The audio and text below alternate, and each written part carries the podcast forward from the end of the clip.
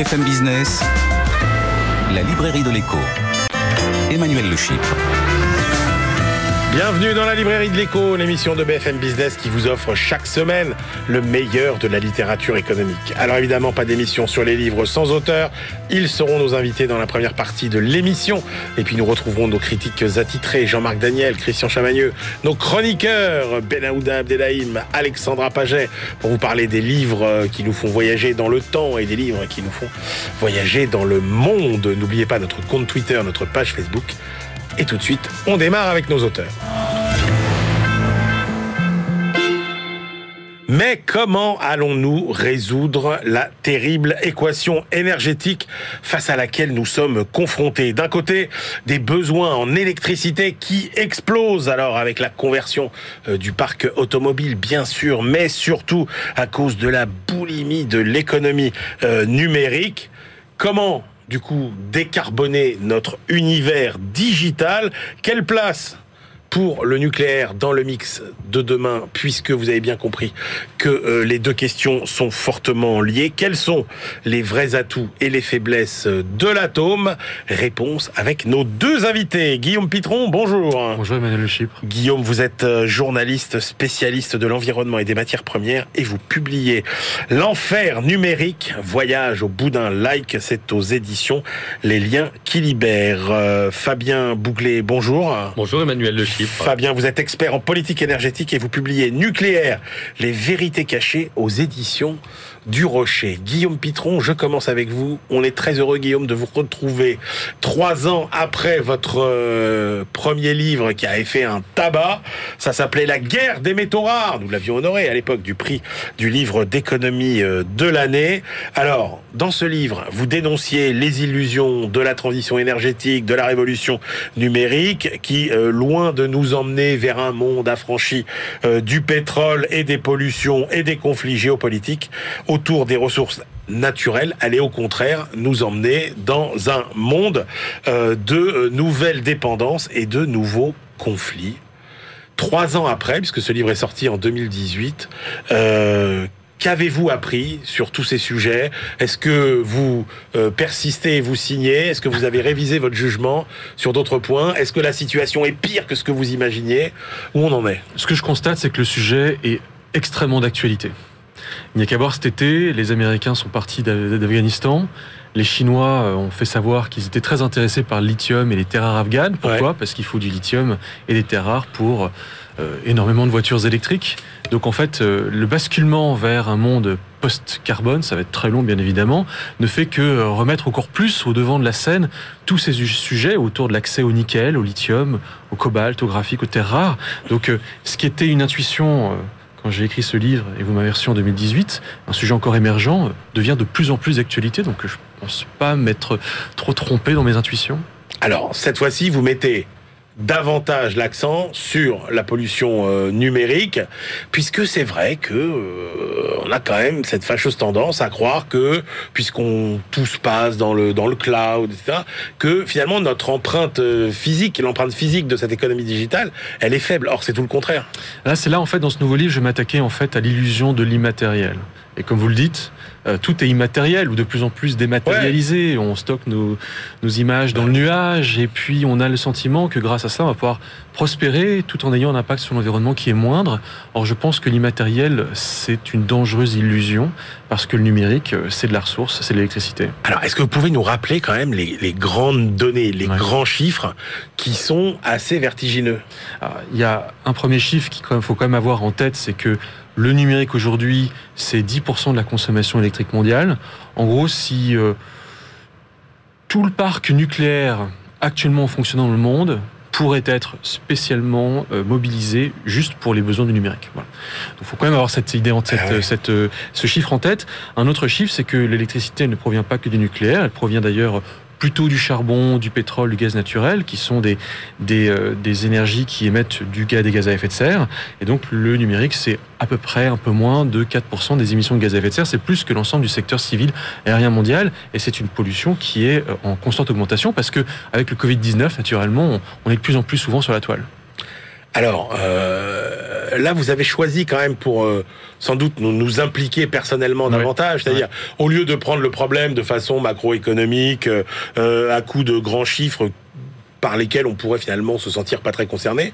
Là, vous nous emmenez, et c'est le sous-titre de votre livre, Voyage au bout d'un like. Euh, en gros, vous soulevez le capot de la machine. Je soulève le capot de mon téléphone portable et euh, surtout, je pense qu'il faut parler au, au lecteur qui est un consommateur. Et le like, c'est probablement l'action digitale la plus évidente de la, de la journée, celle qu'on a tous réalisée des centaines ou des milliers de fois. Qu'est-ce qui se passe quand on envoie un like? Alors, En qu'est-ce qui fait, se passe? quand on envoie un like, bah, d'abord, ça part d'un téléphone portable. Ouais. Le téléphone portable, il va euh, émettre cette, euh, ce signal qui va rejoindre la box et puis pourquoi pas éventuellement la- la- l'antenne 4G, demain 5G. Le signal va redescendre euh, sous les trottoirs si on est dans une ville.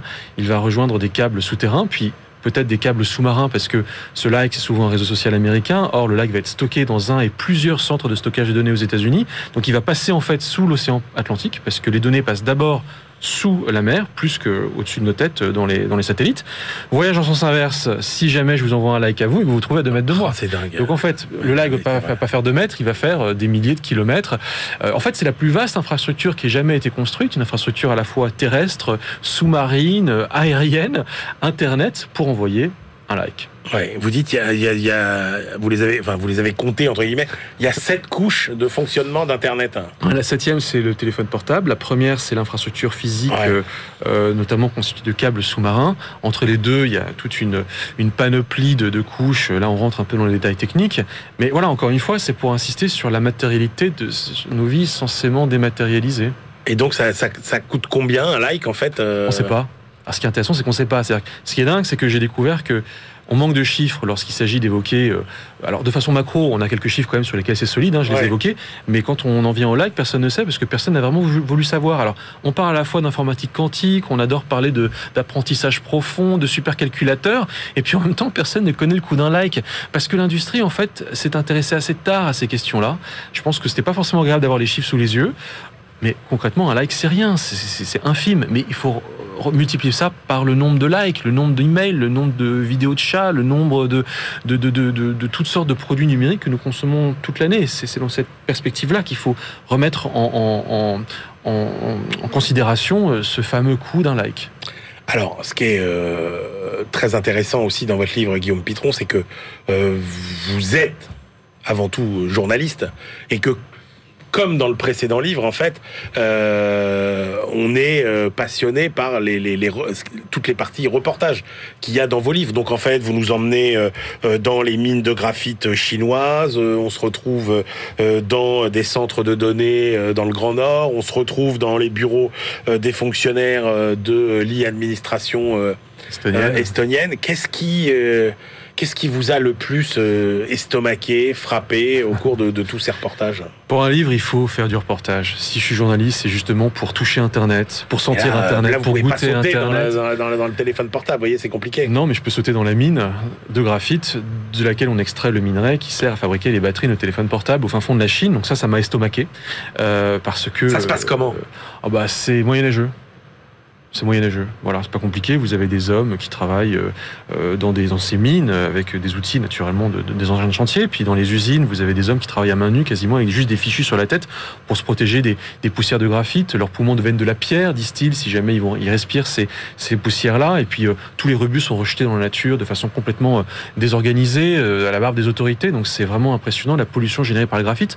Ce qui aussi m'a beaucoup impressionné, c'est d'être dans les montagnes des Appalaches aux États-Unis, desquelles Ouais. on extrait le charbon en faisant sauter en fait le, sommet des montagnes. Et ce charbon va servir à produire de l'électricité qui, in fine, va terminer dans les data centers de la côte est américaine par lesquels 70% des données mondiales passent. Dernier quelque chose encore qui m'a impressionné, que j'ai adoré, c'est d'aller en fait euh, rencontrer mes amis Facebook en Laponie. Parce qu'en fait, mon compte Facebook que j'ai et mes amis en fait sont tous stockés là-bas au nord de la Laponie, dans une petite ville qui s'appelle Luleå, où Facebook a installé un data center qui se trouve sous des mètres de poudreuse, parce que comme ça, ça refroidit naturellement. Ah. Et en fait, nos vies digitalisées passent par ce data center qui est ultra stratégique et mes amis sont là-bas en fait. Ouais. non, mais ce qu'on comprend aussi, euh, Guillaume Pitron, c'est que euh, finalement, euh, la digitalisation qu'on nous présente souvent comme étant euh, une solution euh, à beaucoup de nos problèmes, et notamment au problème de la transition euh, euh, environnementale, euh, c'est plus justement un problème qu'une solution. C'est une solution. Il ne faut pas nier que euh, si je préfère une réunion Zoom à une réunion à New York pour laquelle je vais me déplacer en avion, évidemment que le gain écologique est absolument énorme. Simplement, en face de ces gains, et ils sont nombreux, et je, je le répète dans le livre, il y a aussi tout un tas de coûts qu'on a évoqués et des nouveaux usages. Euh, c'est le numérique tel qu'il va aujourd'hui, avec ses nouveaux services, ses nouveaux usages, cette expansion de l'univers numérique permise par la, permise par la 5G qui va permettre l'Internet de tout, l'Internet euh, des objets, euh, l'Internet des sens, l'Internet des corps. Et donc, à l'arrivée, c'est pas juste les avantages qu'il faut voir, c'est aussi les inconvénients et c'est le solde. Et le solde, pour être tout à fait honnête, personne ne le connaît. Celui qui dit qu'il le connaît, je m'en méfie, parce qu'en fait, personne ne sait si ça coûte plus que ça ne rapporte. Il faut juste avoir l'honnêteté de réaliser que c'est trop difficile de le savoir, mais que le coût écologique du numérique est en train d'exploser, parce que nous sommes arrivés dans l'ère d'après-Covid. Est-ce qu'il y, a des limites? C'est-à-dire, est-ce que par exemple, il y a des limites en termes de ressources naturelles? C'est-à-dire, est-ce que tous les métaux rares qui servent à fabriquer cette économie digitale, mm. est-ce qu'on risque d'en manquer, par exemple mm.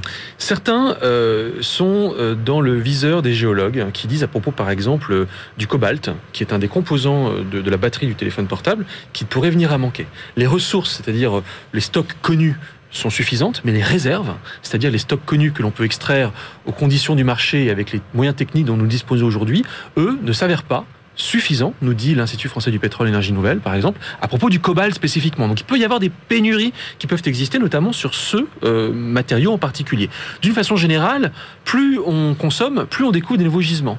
Et donc en fait, c'est une course de vitesse euh, qui, n'arrête, qui, ne cesse en fait euh, de, s'accélérer entre l'expansion, l'explosion de nos besoins et le génie humain à aller chercher toujours plus profondément et pourquoi pas demain au fond des océans. Donc cette limite-là, on peut la discuter selon les métaux.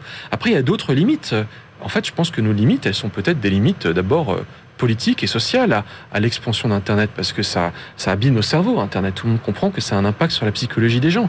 Euh, ça peut abîmer la démocratie. Internet, les réseaux sociaux, ça abîme la démocratie. Ça abîme l'environnement. C'est un coût pour l'environnement. Je l'ai vu de mes yeux vus. Et là, peut-être que ces limites-là, qui sont pas des limites techniques géologiques, mais d'autres limites sociétales, des limites écologiques, des limites psychologiques, peuvent venir s'inviter dans le débat sur jusqu'où va-t-on avec cette technologie qui semble illimitée. Alors, est-ce qu'il y aura des limites du côté de du carburant de cette économie digitale qui est l'électricité? Parce que euh, la réalité c'est qu'il va bien falloir et je vois pas comment on pourrait consommer moins d'électricité. Donc tout l'enjeu ça va bien être euh, quelle électricité euh, on consomme? De plus en plus, d'abord on pense que à l'horizon des cinq prochaines années, les chiffres de consommation d'électricité vont être multipliés par deux. Donc si on s'en tient à la dynamique qui a été annoncée, c'est 20% de l'électricité mondiale qui est demain consommée pour le numérique c'est une probabilité, mais enfin, il faut écouter les experts sur ce sujet-là. Quel sera le mix, le bouquet électrique du numérique demain? Bonne question. D'abord, euh, on veut, et les acteurs du numérique veulent qu'il soit fait de moins en moins de charbon, parce qu'ils voient l'impact que ça a sur leur réputation d'être contributeurs, enfin en termes d'émissions de gaz à effet de serre. Donc de plus en plus, ils veulent développer les panneaux solaires, les éoliennes, pour pouvoir verdir leur mix. Donc ça fait partie de la solution. Et puis, bien évidemment, il y a d'autres sources d'électricité qui ne changeront pas le charbon, le gaz naturel, le pétrole et le nucléaire. Le nucléaire, bien évidemment. Eh oui, eh oui, vous avez vu, c'est bien fait hein, comme émission. Hein. Eh oui, et puis en plus on a été. Ah, et en plus, non, et en plus on est servi par l'actualité puisque euh, le président de la République a présenté le plan France 2030 euh, qui laisse une place importante euh, au nucléaire, Fabien euh, Bouglet. on ne voit pas comment le nucléaire ne serait pas une des principales énergies de notre avenir. Bah oui, et d'ailleurs, c'est tout à fait intéressant parce que un des acteurs phares qui fait la promotion du nucléaire, c'est Bill Gates, et c'est pas le fruit du hasard. Hein, puisque le département d'État américain à l'énergie vient d'attribuer, là, tout récemment, 100 millions de dollars à Bill Gates pour développer, parce qu'il a créé une société de, de développement nucléaire, les réacteurs à neutrons rapides de quatrième génération, celui que Emmanuel Macron avait abandonné sous le nom d'Astrid en 2019. C'est-à-dire qu'aujourd'hui, euh, la Russie, la Chine et les États-Unis sont en train de développer les réacteurs à neutrons rapides qui ont l'avantage de manger les déchets euh, nucléaires des autres centrales nucléaires, et nous, on abandonne cette technologie. Bon, alors j'avais prévu de, terminer par cette question, mais puisque vous y êtes, euh, allons-y maintenant. Comment la filière nucléaire française a-t-elle pu se tirer autant de balles dans le pied? Bah, Elle s'est tirée une balle dans le pied d'abord parce qu'il y a un fort lobbying allemand contre le nucléaire français. C'est dans mon chapitre 10. Bah parce qu'en fait, eux, ils ont une filière éolienne, 200 000 emplois, et ils veulent contrôler. On a des documents, on a euh, établi que euh, le lobbying allemand était très fort au niveau de la Commission européenne pour empêcher la France d'intégrer le nucléaire français dans la taxonomie européenne, c'est-à-dire les listes des activités. Et pourquoi ils nous en veulent comme ça? Ben, Ils nous en veulent parce qu'ils veulent nous vendre, nous vendre leurs, leurs, éoliennes. 65% des éoliennes en France sont allemandes et 30%, 30 à peu près sont danoises. Et ensuite, il faut bien souligner quelque chose d'important que j'ai évoqué dans mon autre livre, Éolienne, la face noire de la transition écologique, et évoqué dans ce nouveau livre, c'est que comme les éoliennes sont intermittentes... Mais c'est bien ça le sujet. Et c'est la clé d'ailleurs par rapport à cette problématique. Il faut, être, il faut être conscient que aucune énergie intermittente ne suffira à remplacer le nucléaire. On est bien d'accord. Et d'ailleurs, donc pour préciser l'intermittence, elle est établie par le facteur de charge. Les, éoliennes françaises produisent que 25% de leur bah capacité maximale de production et on est obligé d'utiliser en backup du gaz, du pétrole et du charbon. C'est la raison pour laquelle l'Allemagne émet dix fois plus de gaz à effet de serre que la France, donc, à cause de son mix éolienne, charbon, donc, d'accord. tandis que la France émet Les Allemands nous en veulent, mais enfin, on s'est quand même tiré des balles dans le pied invraisemblable.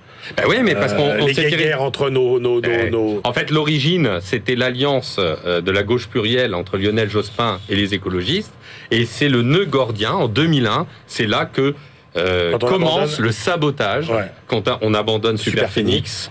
Euh, on commence à subventionner euh, les éoliennes à Ricochet 2001.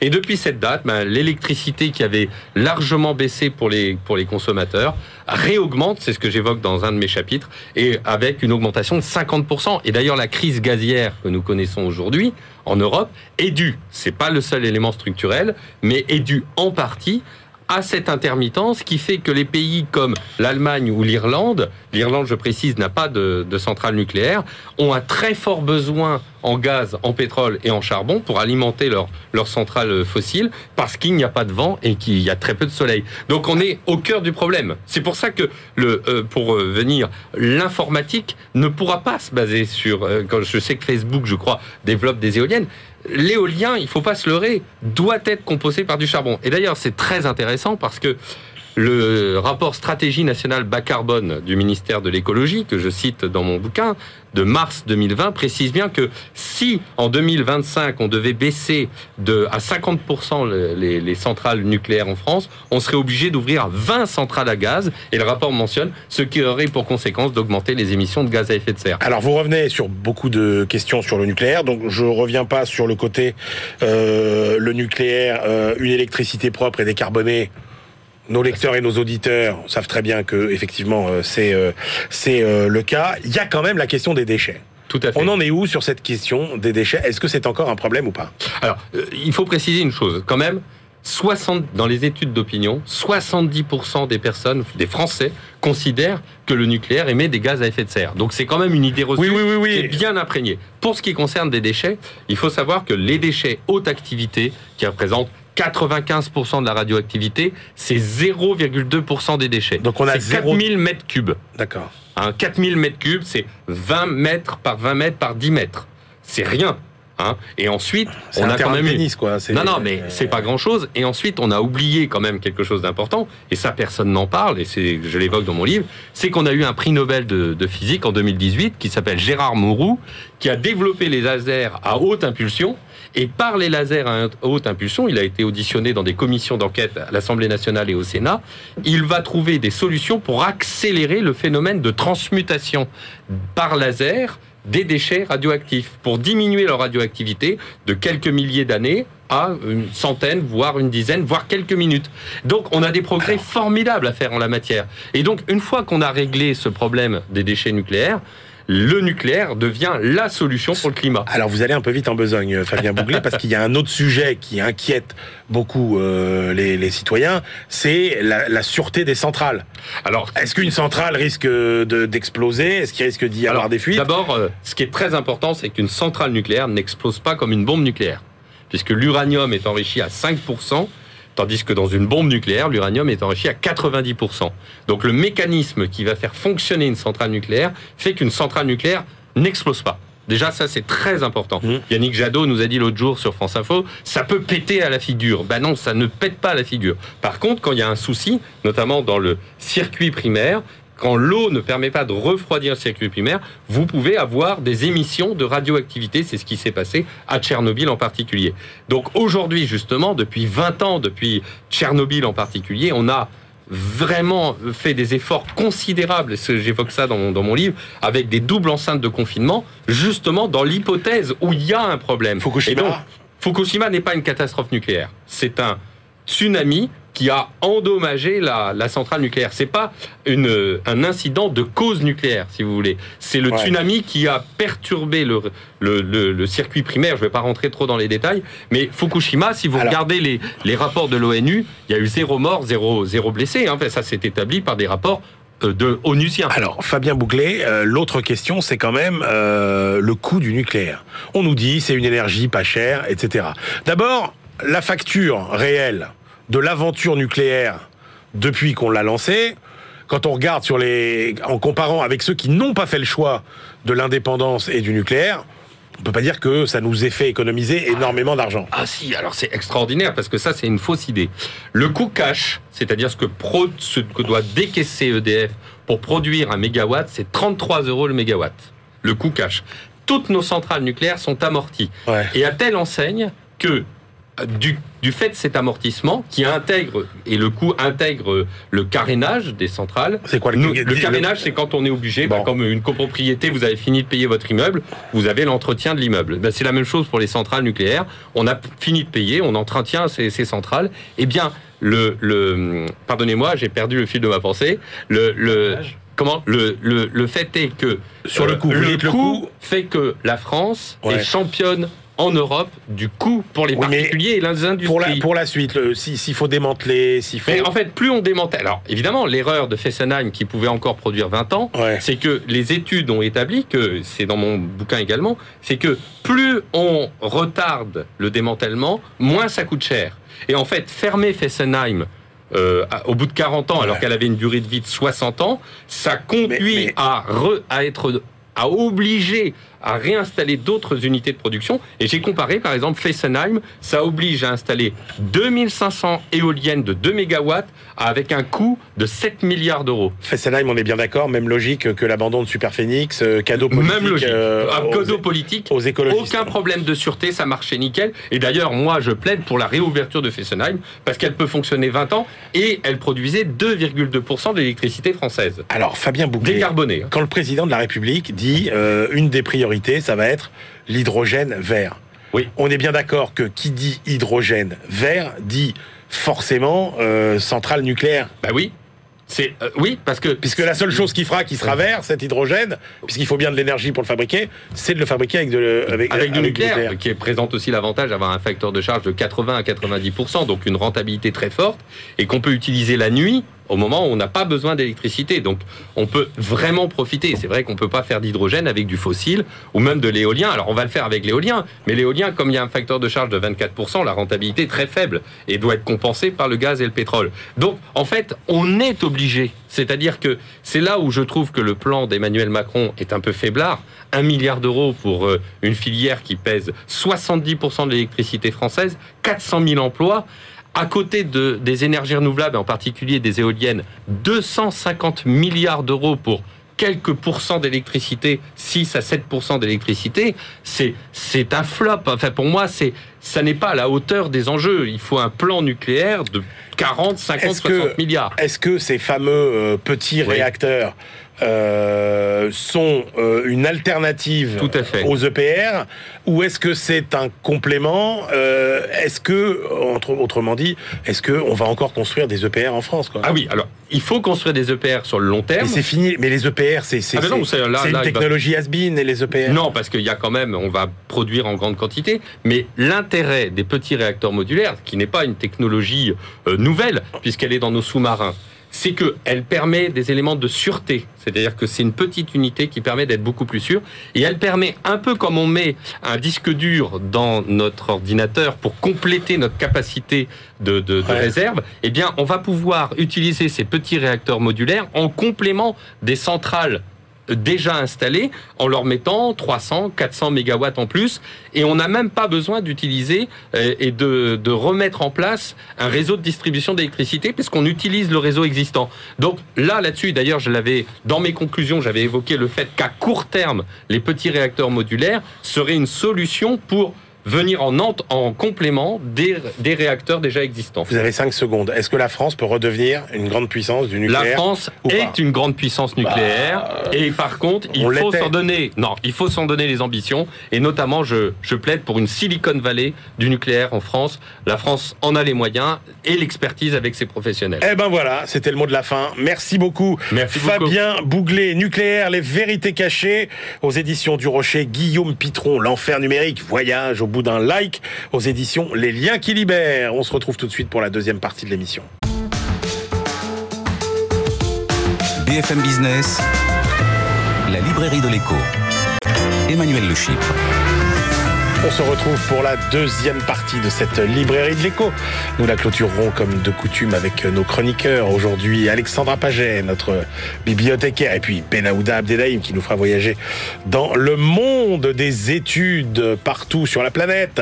Mais tout de suite, on retrouve nos deux critiques attitrés. À ma gauche, Christian Chavagneux, éditorialiste et critique d'alternatives économiques. Et puis à ma droite, Jean-Marc Daniel, professeur émérite à l'ESCP et euh, le critique attitré de la Société d'économie politique. Allez, Jean-Marc, on commence avec votre choix. L'histoire. L'histoire, ça s'appelle Anarchie. On part en Inde. C'est écrit par William Dalrymple aux éditions Noir sur Blanc. Absolument, oui. Alors les éditions Noir sur Blanc, il faut signaler que c'est euh, une des premières fois que nous nous tournons vers cette maison d'édition, parce que c'est une maison d'édition suisse. Donc euh, le lecteur aura le plaisir de savoir qu'il achète un livre qui coûte 29 francs. Et donc, euh, mais ce n'est pas l'intérêt essentiel du livre, euh, rassurez-vous. Donc, euh, l'auteur, donc, qui est britannique d'origine, raconte l'histoire de l'East India Company, qui a été créée en 1599 pour assurer le commerce avec l'East India, c'est-à-dire l'Inde en réalité, et qui a été dissoute en 1874. Et il se concentre sur une période très particulière de cette compagnie, qui est la deuxième moitié du XVIIIe siècle, où elle a pris le pouvoir en Inde. Alors, le titre du livre Anarchie, ça correspond au fait qu'à ce moment là euh, l'Inde, dont le nord est contrôlé par la, dynastie moghole, est en train de sombrer dans l'anarchie, dans le désordre. Et l'East India, qui au départ est une compagnie commerciale, une multinationale de l'époque, va prendre de plus en plus de pouvoir sur le plan politique, organiser euh, la vie en Inde et transformer l'Inde en une sorte de dominium privé, une sorte d'État ah privé géré par la compagnie. Alors le livre est très touffu, hein, et on croise beaucoup de personnages. C'est un vrai roman, mais au sens des romans du 19e siècle. Vous savez, des personnages qui apparaissent, qui redisparaissent. Il y a quatre groupes de personnages. Donc il y a la monarchie indienne euh, qui est un peu dépassée par les événements et qui se contente de dire que finalement la leçon de tout ça, c'est que les Anglais c'est un peuple vil, querelleur et fourbe. Ce qui est euh, une vision de l'anglais. Je ne sais pas si c'est un compliment ou une critique, mais c'est une vision assez clair de l'anglais. Il y a ensuite les Français qui interviennent à certains moments, parce qu'au XVIIIe siècle, les Français ont encore des illusions sur leur capacité à être présents en Inde. Et puis, il y a deux groupes d'anglais, la compagnie en tant que telle et la classe politique anglaise. Et dans la compagnie, il y a deux personnages extraordinaires, Robert Clive et Warren Hastings, que l'on suit dans cette véritable saga. Alors, encore une fois, ça se lit comme un roman, on découvre énormément de choses. Le problème, je pense, c'est que, à part les gens fascinés comme par l'Angleterre, comme moi, il n'y a pas forcément un public énorme pour ce genre d'histoire, même si, encore une fois, c'est assez prenant. Et la deuxième, c'est que on se perd dans pas mal de digressions. Il faut, faut véritablement faire un effort de suivi de l'histoire. On est bien dans l'histoire. On est ah bien oui, c'est l'histoire. Mais, mais comme il n'y a rien de, de, romancé ou. Non, non, non. tout, tout, est vrai, tout est vrai, et il y a une, une composante économique assez forte, puisqu'à un moment donné, l'auteur fait dire à des responsables de la de la compagnie, vous savez, derrière derrière la guerre, derrière les soldats et tout ça, il y a toujours des livres de comptes. Et donc. Euh, c'est les livres de compte qui sont la, sorte de guide de l'action de cette compagnie. moi, je ne connaissais pas du tout cet épisode. Christian Chavagneux, vous en avez pensé quoi? Jean-Marc a fait un excellent résumé du, contenu du livre. Euh, moi, évidemment, quand on s'intéresse à l'histoire de la mondialisation, on voit passer les Stydia Company, mais on ne connaît pas grand-chose dessus. Enfin, un livre sur les Stydia Company. On va enfin apprendre des choses parce que voilà, c'est un personnage qu'on connaît et qu'on connaît en fait assez mal. Euh, donc Jean-Marc l'a dit, ça se sent vraiment marchands. Bon, Inès, un groupe de marchands. Les 150 premières pages du livre, honnêtement, je crois que j'ai lu les deux premiers ou les trois premiers chapitres d'une traite, tellement c'était passionnant. après, ça se gâte. Mais au début, vraiment passionnant. Un groupe de marchands. On voit tout de suite la concurrence avec les Hollandais. Il y a, la fameuse VOC, la VOC qui existe. Donc, il va falloir aller concurrencer les Hollandais. Ils ont un monopole sur, sur 15 ans, 16 ans du commerce avec l'Inde. Et on voit l'entremêlement de l'économie et de la politique. Jean-Marc l'a bien dit. On voit tout de suite que c'est une compagnie qui doit absolument avoir ses appuis politiques en Angleterre pour pouvoir se développer. Au début, ils sont très respectueux, euh, quand il n'y a pas encore d'anarchie, ils sont très respectueux du pouvoir euh, politique local. Et donc, XVIIe siècle, début du XVIIIe, bon voilà, c'est une, entreprise commerciale qui se développe. Euh, il y a bien un petit scandale à la fin du XVIIe siècle, lobbying, délit d'initié, corruption en Angleterre, bon, mais ça se développe tout doucement. Et puis, c'est vrai, Jean-Marc l'a bien dit, une forme d'anarchie politique se développe euh, au royaume, de, dans l'empire de l'Inde, et donc ils vont commencer à jouer les baronnies, les unes contre les autres, et puis à un moment donné, arrive ce, fou sanguinaire, avide d'argent, qui est Robert Clive, qui va prendre euh, la direction générale de l'entreprise, et qui va en faire, quand l'auteur dit, on dit que les Britanniques ont conquis l'Inde, les Britanniques n'ont pas conquis l'Inde, l'East India Company a conquis l'Inde pour s'en faire un réservoir de pillage pour nourrir euh, ses trésors et pour nourrir la fortune personnelle des gens qui l'ont dirigé. Sauf que tout ça, ce que, tout, ce que je vous ai raconté, en gros, c'est les deux, trois premiers chapitres. Ça fait 150, 160 pages sur un bouquin qu'on a 600. Et tout le reste, ce sont les batailles.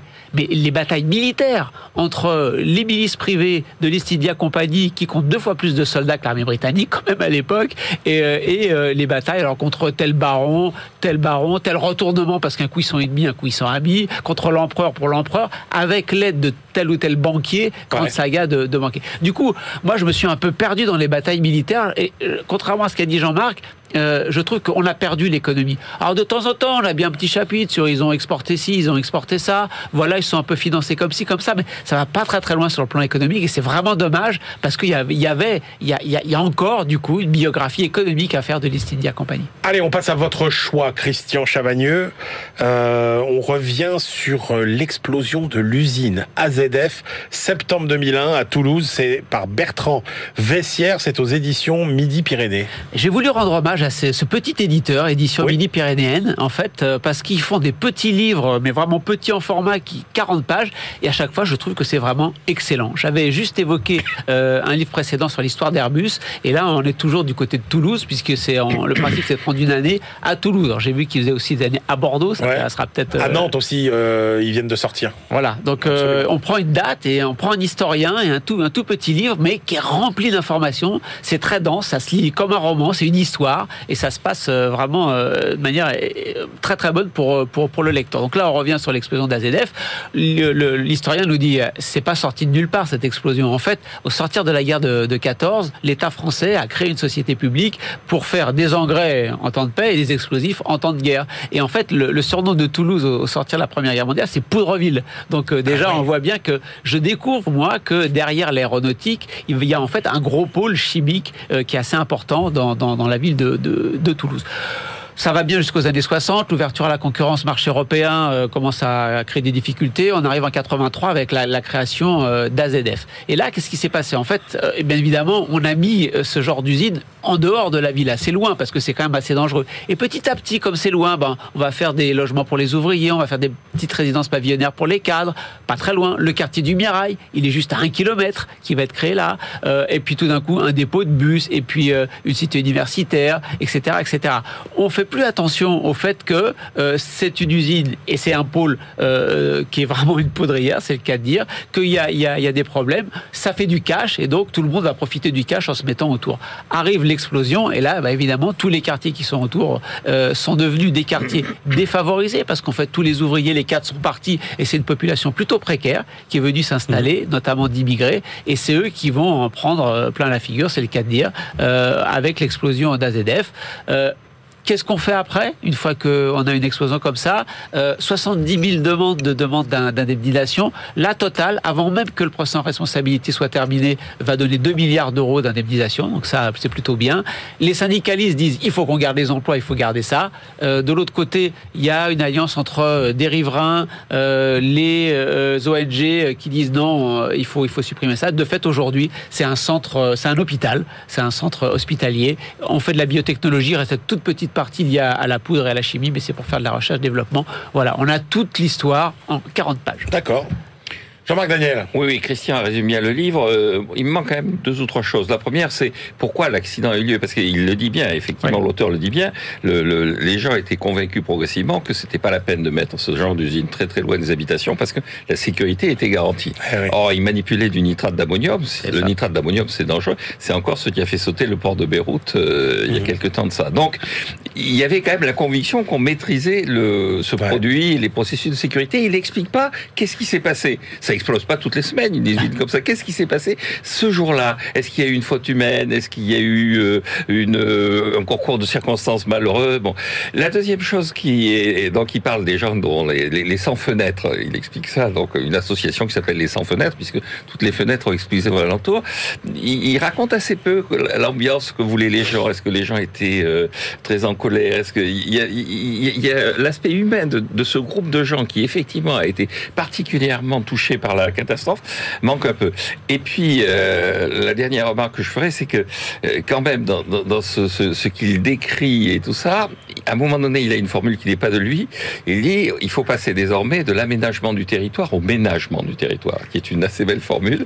Là aussi, il aurait pu un peu, l'auteur aurait pu un peu cultiver cette notion et qu'est-ce que ça signifie concrètement où on va mettre nos usines Est-ce que on va les mettre loin Est-ce qu'on peut assurer la sécurité de l'appareil productif Donc, il y a quelques impasses, il y a quelques manques dans un livre qui se lit effectivement très agréablement. Ça, je reconnais que le style est clair, c'est et c'est pas c'est pas militant. C'est-à-dire dès la deuxième page, il n'y a pas écrit c'est une véritable catastrophe due à la gestion néolibérale du maire. Euh, on parle de Philippe Douste-Blazy, il en parle de façon tout à fait correcte. Eh bien, merci beaucoup, messieurs. Eh bien, c'est l'heure de retrouver euh, Alexandra Paget, notre bibliothécaire du jour. Allez, on va refaire. Euh, l'histoire des 30 dernières années de nos présidents de la République. BFM Business, la librairie de l'écho. Les livres d'hier et de demain. Bonjour Alexandra. Bonjour Emmanuel. Alexandra, journaliste à BFM Business. Euh, alors, on voyage dans le temps avec vous Alexandra. Et puis comme on est déjà en pré-campagne électorale, allez, un petit retour sur euh, nos présidents. C'est ça. Alors, avec les rois prodigues donc euh, de Michel Rouget, on va s'arrêter pas sur une date, mais sur une période, c'est-à-dire 1984-2017. Et donc l'auteur se penche sur les présidents du laisser-faire, du laisser-aller, du laisser-dire, tout un programme. Tout un programme, ouais, effectivement. Alors euh, il y en a quelques-uns. Euh, donc François Mitterrand, Jacques Chirac. Ah bah là vous êtes dans le mille, ouais, parce que vous êtes repéré aux dates, je suppose. bon alors c'est pas seulement cela. Mais ce sont bien les deux principaux présidents épinglés par Michel Rouget, hein, les, deux rois prodigues qu'on hésite à qualifier d'ailleurs de fainéants tellement euh, c'est une charge euh, un peu rude. Donc euh, ceux qui, selon l'auteur, ont conduit à la déroute française, à la fin d'un rêve qui tourne au cauchemar avec la dilapidation de la confiance des citoyens, de l'éducation des enfants, de l'outil industriel de la nation, de la santé publique et de l'état de droit. Je vous cite tout ça en vrac. Et en fait, on est vraiment dans la veine des ouvrages et des éditos euh, d'un autre auteur et d'un autre éditorialiste euh, qu'on connaît bien. C'est Franz-Olivier Gisbert, c'est l'éditorialiste du Point depuis 2017 avec l'obsession qu'on lui, qu'on lui connaît quand il veut bien tremper sa plume dans le vitriol, Emmanuel, euh, quant à la déliquescence française causée, selon lui aussi, par l'incurie, la pleutrerie de la classe politique et son triptyque catastrophique le déficit chronique des finances publiques, eh ben. la dette abyssale et la grande dérive judiciaire. Dites-nous un mot de l'auteur quand même. Euh, qui est Michel Rouget? Alors justement, on peut se demander d'où il sort euh, cette diatribe euh, enflammée. Ben, d'où parle-t-il? D'où parle-t-il? Ah ben, C'est un profil que ne désavouerait pas notre président actuel.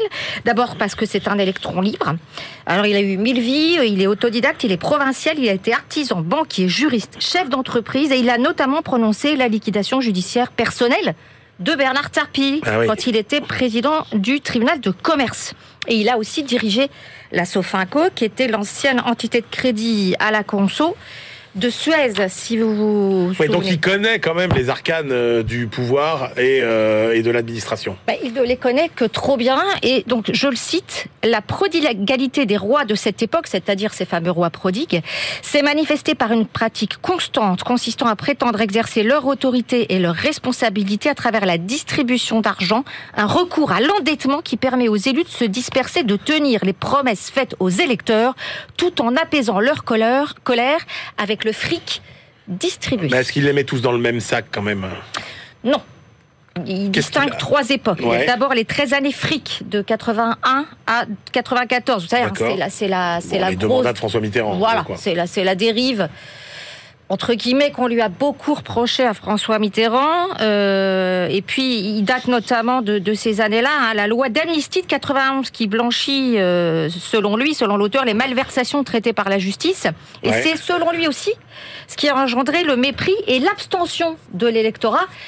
Thème ô combien, ô combien euh, d'actualité pour cette campagne. Après, deuxième période. Après, deuxième période, 12 années d'inaction. Alors là, on est en plein... les Chirac.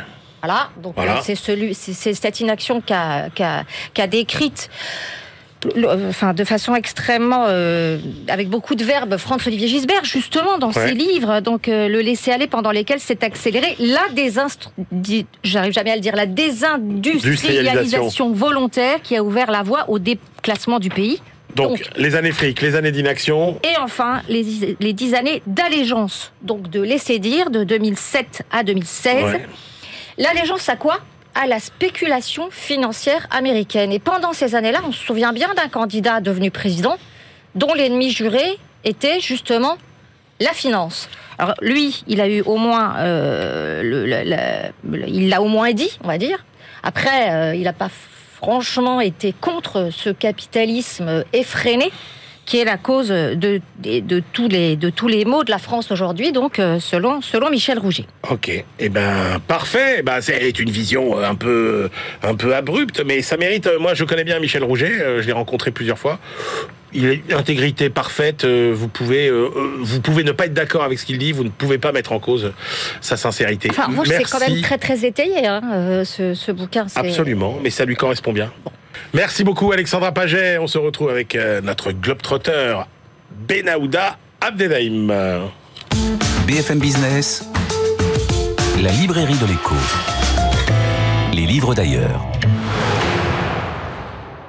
Cher Benahouda, bonjour. Bonjour. Allez, on commence notre tour du monde avec euh, l'évaluation des risques aux États-Unis et euh, notamment l'inquiétude au sujet des infrastructures. Qui sont au bord du gouffre. Et là, on parle euh, très spécifiquement au bord du gouffre hydraulique. Euh, je m'explique. Il s'agit d'un rapport de la First Street Foundation, dont mon laboratoire de recherche à, New York travaille spécifiquement sur tout ce qui a trait aux inondations. Euh, on a là un tour d'horizon exceptionnel aux États-Unis, euh, des immenses dégâts potentiels dans les 30 ans qui viennent que provoqueraient les inondations sur les infrastructures publiques et privées. près d'un quart des écoles, hôpitaux, écoles, musées, aéroports, ports, centrales électriques, lieux de prière, commissariats, bases militaires, etc. Rien n'y échappe court un risque d'être inondé et rendu inutilisable aux États-Unis. Euh, et puis si l'on se rapporte au, réseau routier euh, national, on peut voir qu'environ la moitié subit en fait un danger de ne plus être praticable. Euh, c'est dire l'ampleur de, de, ce gouffre. Après, il y a tout ce qui relève des bâtiments privés, commerces, immeubles, etc. Les proportions par endroit sont très élevées. Par exemple, les propriétés résidentielles, le total à risque est de près de 12 millions et demi euh, ah de, de, logements euh, qui seraient affectés. Vous multipliez ça par le nombre d'Américains qui vivent dans un logement. Alors la recherche cartographique est vraiment très avancée sur les zones inondables, euh, où on voit précisément quels édifices critiques et sociaux sont menacés par une montée des eaux. L'ensemble des données sont mises à disposition gratuitement. les projections sont effectuées en, fonction de, de, paramètres attendus de dérèglement climatique. Et le modèle des auteurs intègre aussi bien les inondations intérieures que côtières. Quatre États paraissent particulièrement exposés, euh, Floride, Kentucky, euh, Louisiane et Virginie occidentale. C'est que là, la probabilité de dégâts euh, sont partis particulièrement élevé, important, à l'horizon de 2050, c'est-à-dire dans pas longtemps. Et la thèse développée par ce document est que les normes de construction en vigueur aux États-Unis ne tiennent vraiment pas la route face à un risque tout à fait majeur qui n'est pas pris à sa juste mesure. Merci Benahouda. Le Renminbi peut-il être euh, le bras armé de la euh, conquête euh, et de la volonté d'hégémonie de la Chine? Oui, alors c'est on est on est vraiment là en dehors de la littérature académique de l'anglosphère anglo-saxonne, comme on disait jadis, de plus en plus fournie sur le sujet. Il s'agit d'un travail publié par Cuadernos Económicos, qui est la publication de, la principale faculté de sciences économiques de Bogota. on sort d'une semaine d'assemblée annuelle du, Fonds monétaire international où, où est posée une fois encore la question du relèvement de la part euh, de la Chine dans les codes-parts de, de l'institution, euh, afin qu'elle soit en 2002 ou 2023 euh, à la mesure de la deuxième économie mondiale. Et c'est l'économiste colombien Wilson Fernando Rodriguez Gomez analyse le processus historique d'intégration de la devise chinoise dans, le panier de monnaie du FMI. Et l'auteur identifie et précise trois atouts stratégiques propres au renminbi, au yuan aussi, on, on dit. Alors la participation au commerce mondial et la taille de l'économie, point tout à fait classique, connu.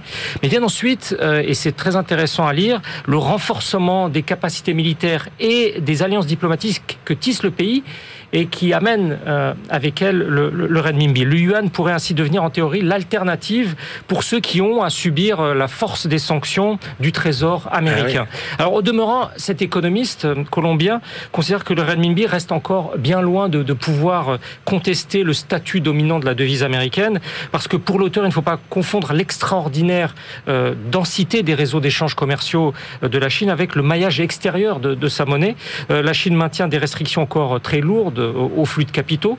Et puis, nombre de banques centrales doutent en fait encore de la sécurité euh, de placer des avoirs euh, dans une devise dépendante d'une institution euh, monétaire soumise à un pouvoir politique autoritaire. Mais c'est plus rarement mis en avant.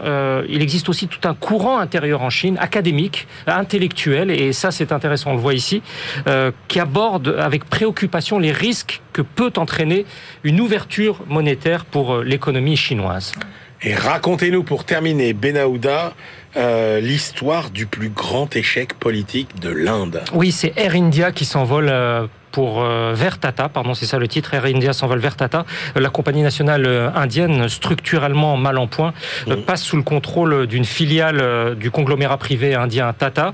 La transaction doit s'achever en décembre et c'est un chercheur de l'ORF, qui est l'un des principaux centres de recherche internationale à New Delhi, qui voit tout un rapport à la relation de son pays à l'activité économique, à l'activité commerciale. Gautam Shirkermane considère que Tata fait vraiment preuve de courage en reprenant ainsi euh, une entreprise publique parmi les plus mal gérées et euh, inefficaces de l'Inde, euh, qui ne cesse de siphonner l'argent du contribuable indien depuis des décennies.